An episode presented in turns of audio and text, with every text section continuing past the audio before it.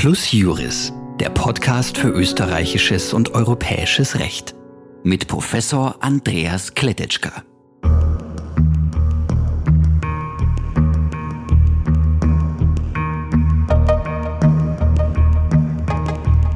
Herzlich willkommen zur 15. Folge von Plus Juris.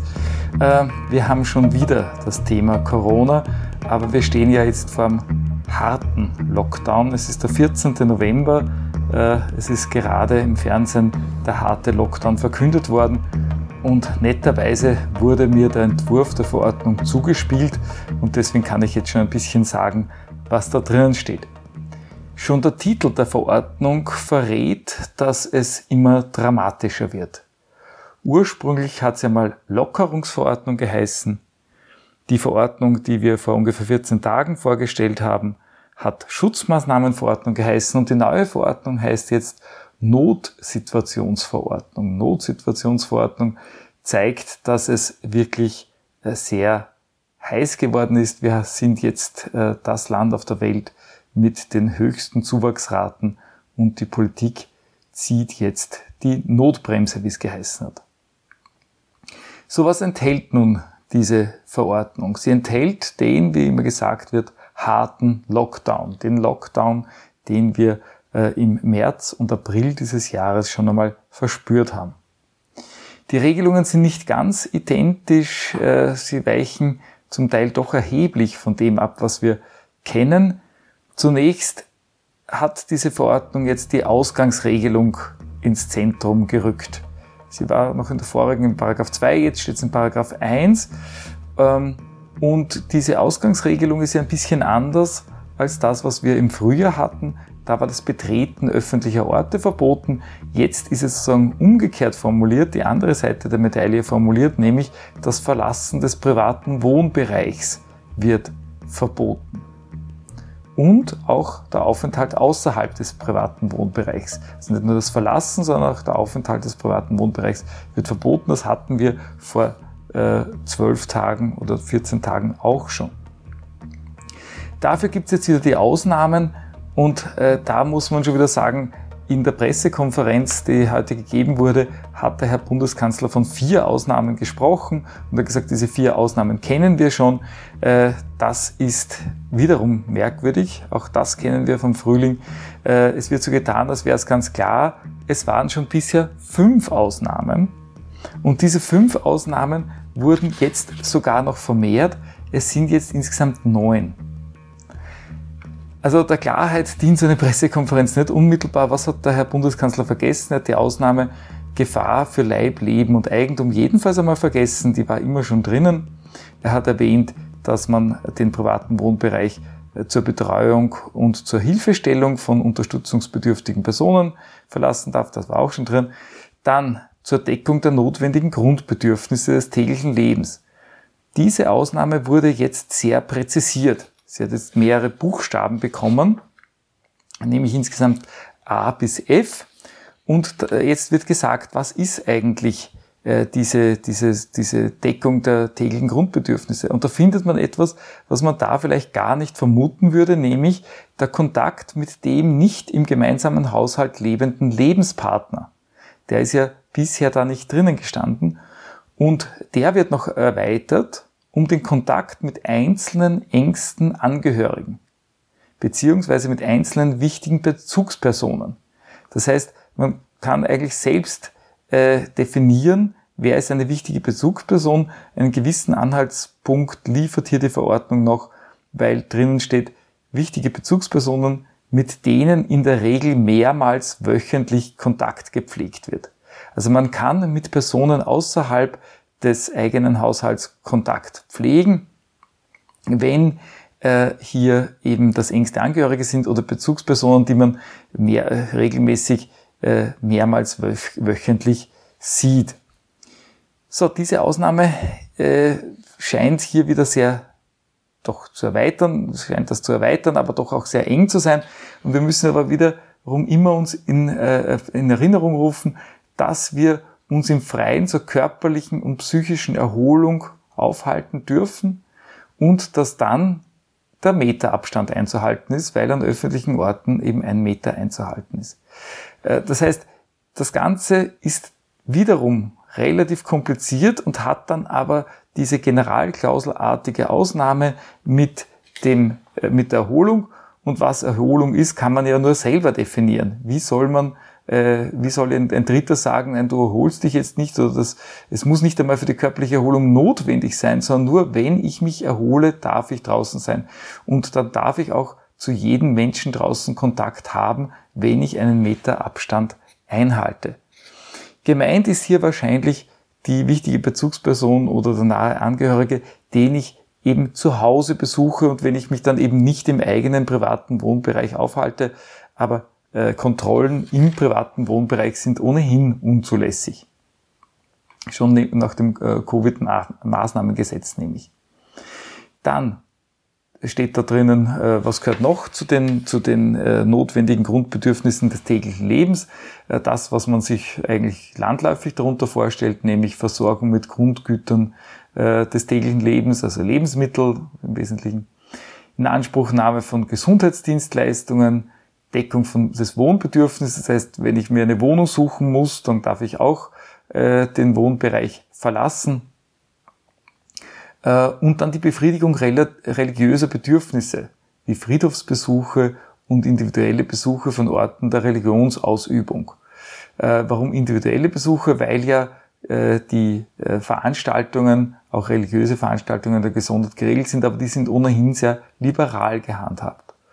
Und in der Litera F finden wir auch noch die Versorgung von Tieren. Das heißt, ich darf äh, zum Beispiel meinen Wohnbereich verlassen, um äh, auch äh, mein, mein Tier spazieren zu führen, aber auch zum Beispiel um mein Pferd äh, zu besuchen und zu versorgen. Äh, das darf ich ganz genauso. Dann die nächste Ziffer, das war jetzt also die Ziffer Deckung der notwendigen Grundbedürfnisse, die jetzt in so Unterpunkten äh, erörtert wurde. Der nächste Punkt 4 ist wieder bekannt. Berufliche Zwecke und Ausbildungszwecke, wenn erforderlich. Dann eben Ziffer 5, das ist die berühmte Generalklausel, Aufenthalt im Freien zur körperlichen und psychischen Erholung. Äh, da hat äh, der Herr Magister Brankl in der letzten Folge schon gesagt, in Wahrheit heißt das, ich darf immer und überall raus, äh, wenn ich nur den Meter Abstand einhalte. Und so ist es auch. Äh, in der Pressekonferenz war jetzt plötzlich die Regel davon, dass ich eine Person mir auswählen kann, mit der ich in Kontakt trete, das finde ich in diesem Entwurf nicht. Äh, ich glaube auch nicht, dass sich das noch ändert. Äh, woher das wieder kommt, weiß ich nicht. Äh, Florian Klenk würde hier wahrscheinlich wieder von Fake Law sprechen. Also das steht einfach nicht da, sondern auch diese Bezugsperson, das ist nicht auf eine Person eingeschränkt, das können durchaus mehrere sein. Dann Wahrung von unaufschiebbaren behördlichen, gerichtlichen Wegen, dann zu Wahlen oder zur Ausübung der direkten Demokratie, zum Beispiel äh, bei einer äh, Volksabstimmung oder Volksbefragung, da dürfte ich dran teilnehmen. Dann äh, zum Betreten des Kundenbereichs von Betriebsstätten, da glaubt man, das geht jetzt. Da wird man aber dann später sehen, das ist eben nur in Ausnahmesituationen zulässig und wenn es zulässig ist, dann darf ich dazu äh, auch die Wohnung verlassen, selbstverständlich. Und dann zur Teilnahme an Veranstaltungen, wenn diese Veranstaltungen zulässig sind, auch die sind ja sehr eingeschränkt. Also es gibt viel mehr Ziffern, es gibt neun Ziffern und die Ziffer drei äh, notwendige Grundbedürfnisse ist dann auch noch in den Buchstaben A bis F gegliedert. Also es ist ein bisschen mehr als vier Gründe, die in der Pressekonferenz genannt wurden.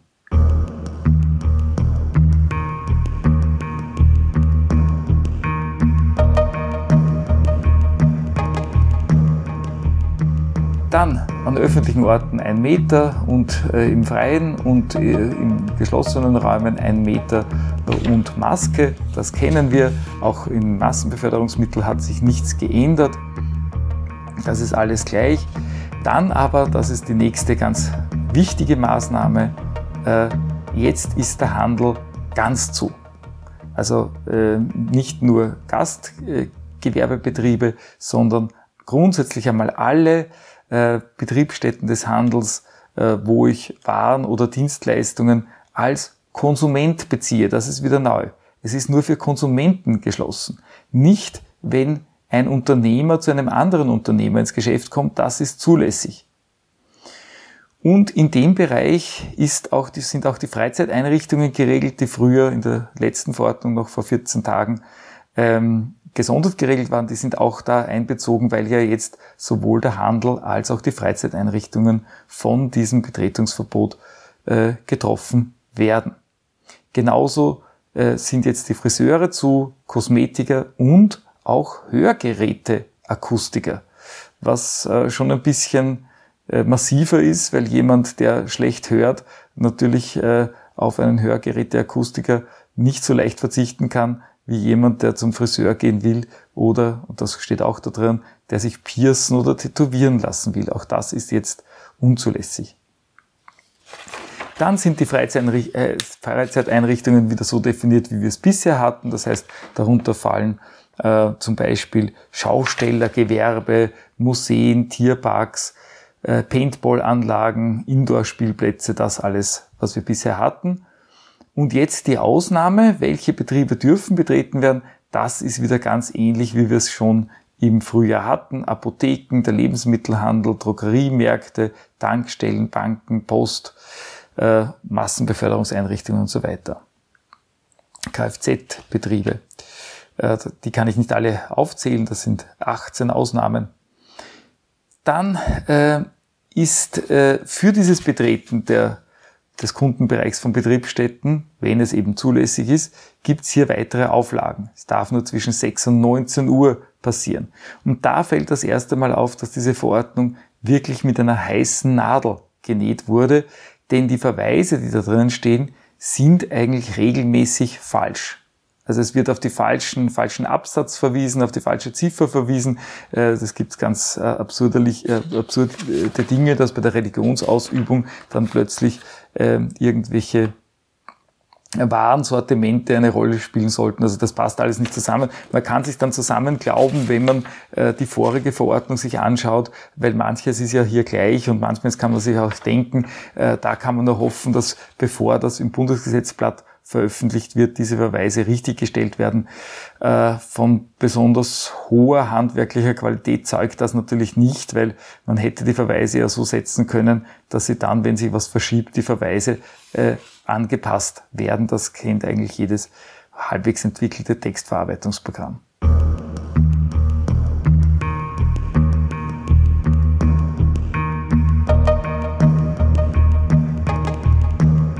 Dann ähm, die äh, berufliche Tätigkeit, Arbeitsorte und Orte der beruflichen Tätigkeit. Äh, da steht drin, dass vorzugsweise die Tätigkeit außerhalb der Arbeitsstätte zu erbringen ist. Das heißt, Homeoffice ist vorzugsweise vorzunehmen, aber, äh, und das äh, muss man sich immer wieder merken, äh, sofern dies möglich ist, und Arbeitgeber und Arbeitnehmer über die Arbeitsverrichtung außerhalb der Arbeitsstätte ein Einvernehmen finden. Das heißt, es gibt weder einen Anspruch auf Homeoffice, noch gibt es eine Verpflichtung zum Homeoffice, sondern Arbeitgeber und Arbeitnehmer müssen hier das Einvernehmen finden. Ja, äh, dann während der Ausübung der Arbeit ist natürlich äh, der entsprechende Abstand äh, einzuhalten und äh, es ist auch ein Mund- und Nasenschutz zu tragen oder eine andere Maßnahme, die gleich sicher ist, hier vorzunehmen. Und dann steht aber auch noch drin, Arbeitgeber und Arbeitnehmer können auch strengere Vereinbarungen treffen. Das hätte man wohl nicht reinschreiben müssen, weil das können sie ja immer. Wenn beide sagen, wir wollen es eigentlich noch sicherer haben, wir machen hier eine Plexiglaswand, obwohl es vielleicht nicht so notwendig wäre, oder teilen äh, das Arbeitszimmer auf, dann ist ja dagegen nichts zu sagen.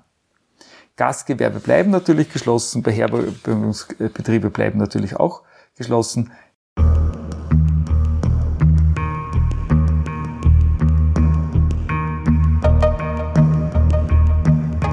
Die nächste gravierende Änderung gibt es beim Sport. Wir hatten ja bisher die Regelung in den letzten zwölf Tagen, dass Sportstätten im Freien betreten werden durften und Sport im Freien ausgeübt werden durfte. Das ist jetzt ebenfalls verboten. Also das Betreten von Sportstätten ist generell untersagt.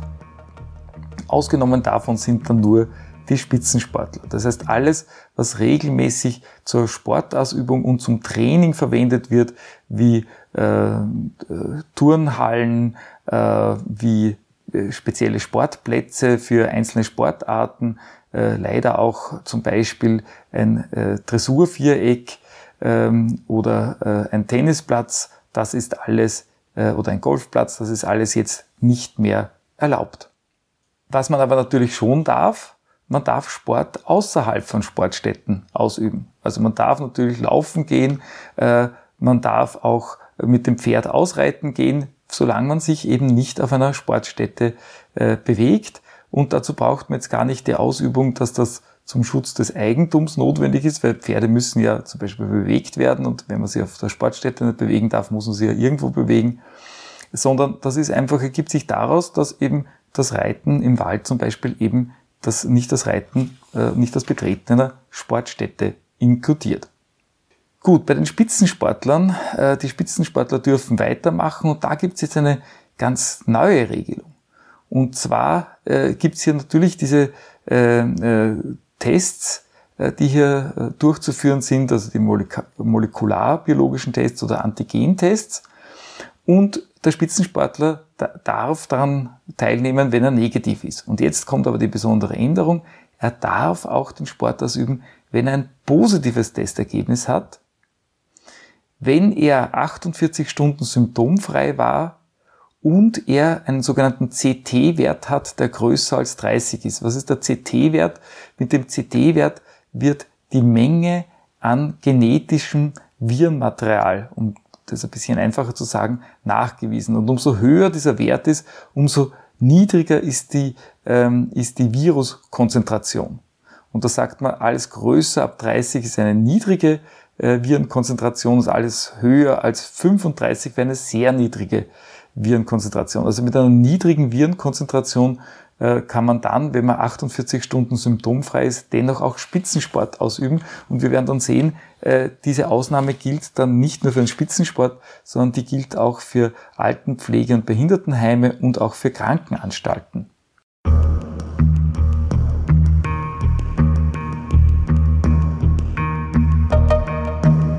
Damit kommen wir auch schon zur Änderung bei den Altenpflegen und Behindertenheimen. Da haben wir ja äh, das letzte Mal gesagt, das war so kompliziert. Da durften nur, äh, also ganz kompliziert, haben wir das gar nicht gemerkt, äh, zwei, zuerst nur zwei verschiedene Personen, nur alle zwei Tage und dann ab dem 18. November durfte dann eine Person pro Tag und jetzt ist es noch viel schärfer, nämlich es darf ein Besucher pro Bewohner und pro Woche in das Altenpflege- oder Behindertenheim. Also ein Besucher pro Bewohner pro Woche. Gut, äh, dann Mitarbeiter.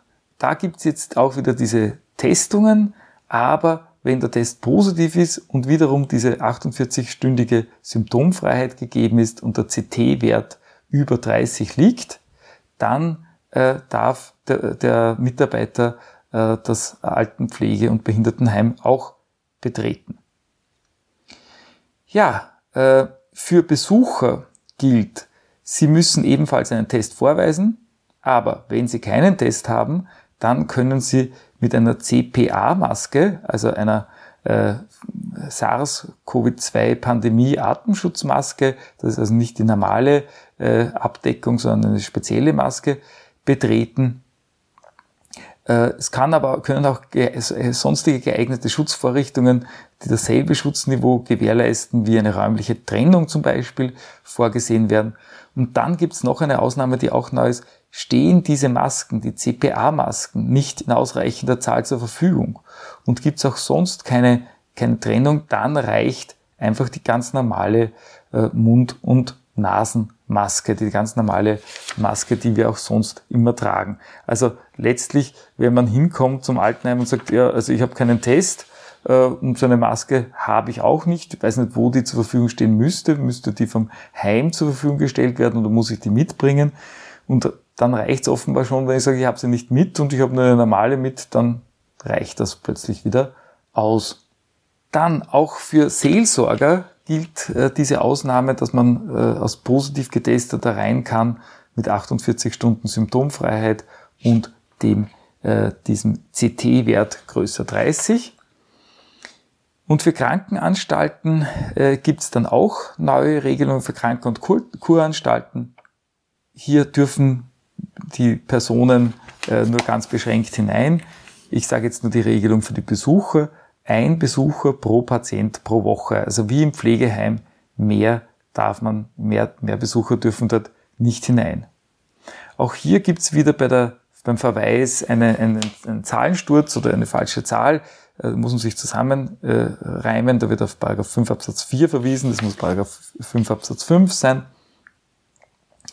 Ähm, und auch hier gibt's dann die Ausnahme für die, äh, für die Mitarbeiter, wenn sie 48 Stunden symptomfrei sind und diesen CT-Wert größer 30 haben.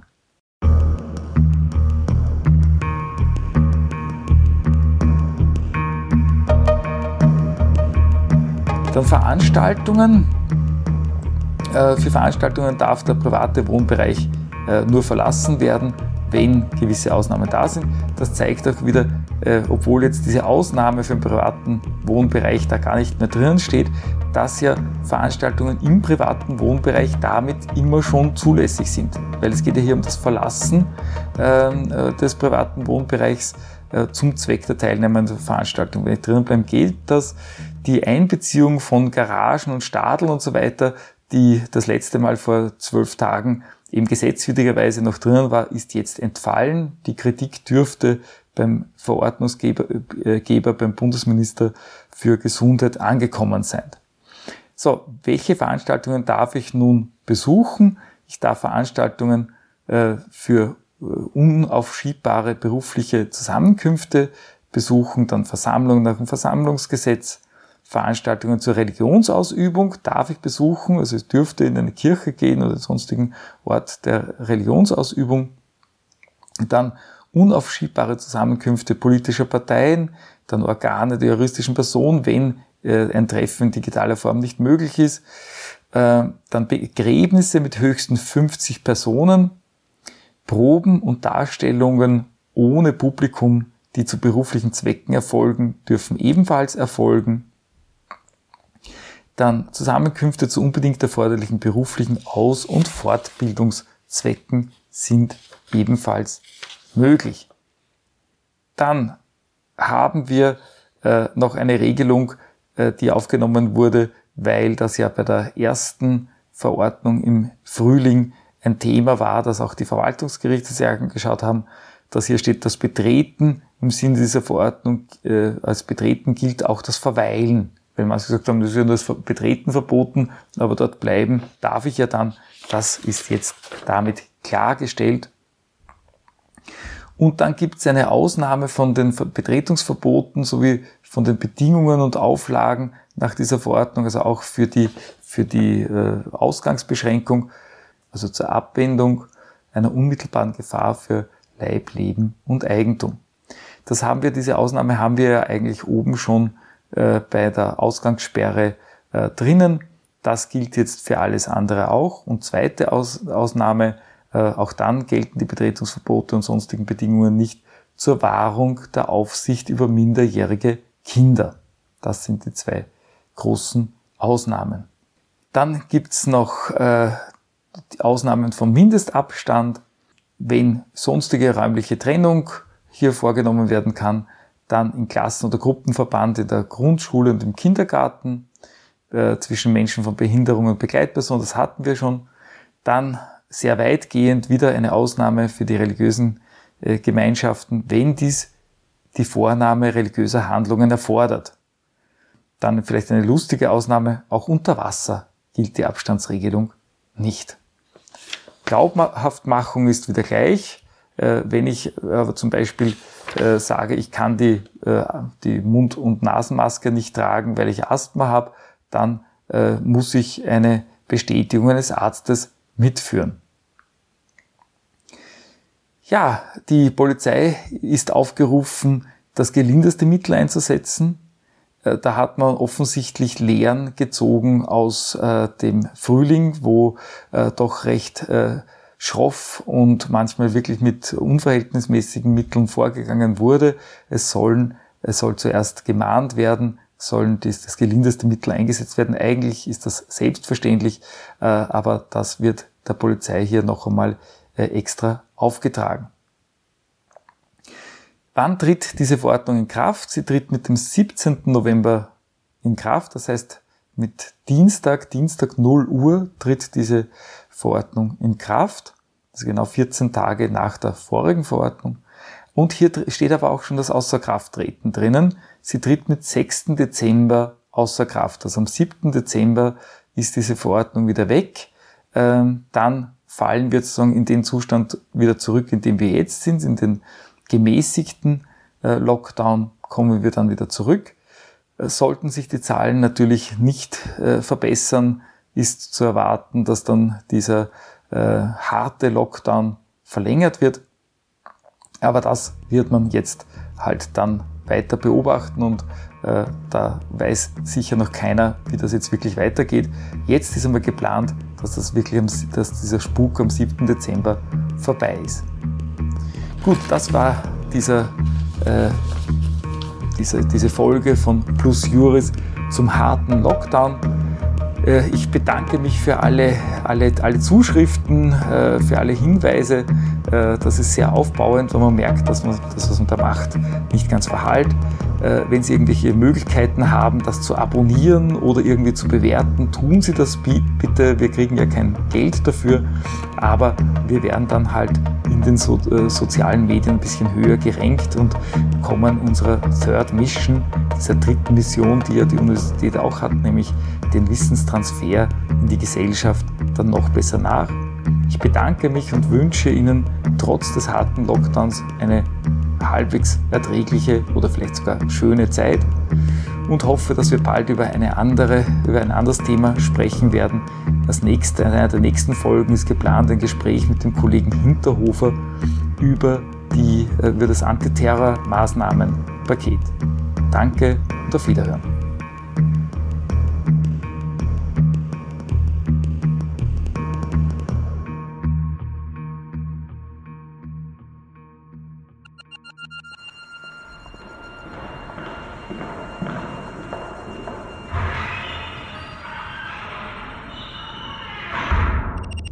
Plus Juris, der Podcast für österreichisches und europäisches Recht mit Professor Andreas Kletetschka.